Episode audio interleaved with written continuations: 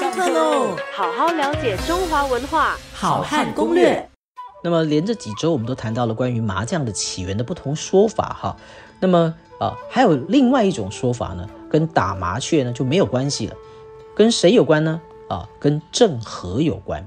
这个说法也很有趣啊。他说呢，就是因为郑和下西洋，他带了非常多的啊官兵水手。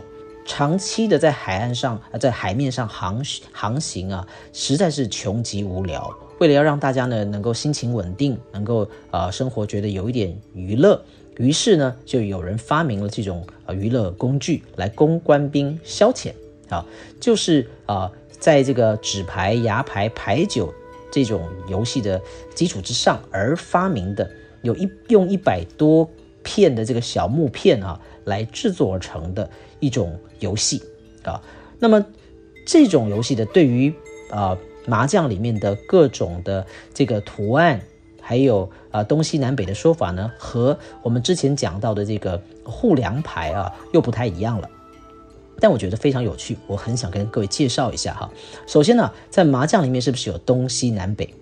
那么持这种说法的人，就是认为麻将是啊郑和下西洋的时候发明的哈，就是郑和的这个发明的说法的话呢，或者是非郑和本人呢，是郑和的军人啊发明的这种说法的人呢，就说啊，因为行船嘛啊，既然是下西洋要行船啊，所以呢啊东西南北就是他们在啊行船的时候呢刮什么风，所以呢这个竹牌呢就用这个东西南北风来。作为设计，所以呢，这个东西南北风，而且呢，一封一圈，四圈打完呢，又得又得要重新再再来搬哈。那么以四圈为限，那么取这个四面来风的吉祥之意。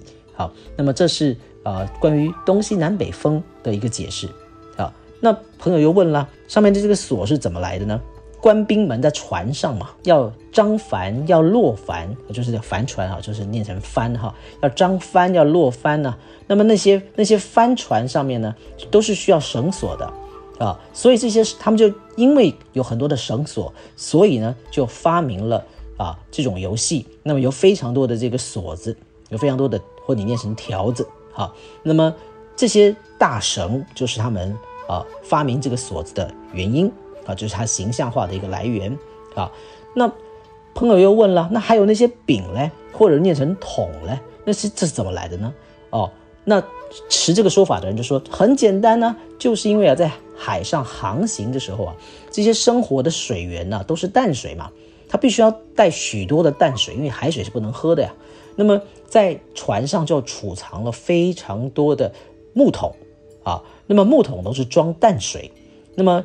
所以呢，这些发这些个这个游戏的发明者啊，看到了这些木桶，就把它啊画在他们玩的这个竹牌上面或木牌上面了，所以就有这个啊一桶一直画到了九桶。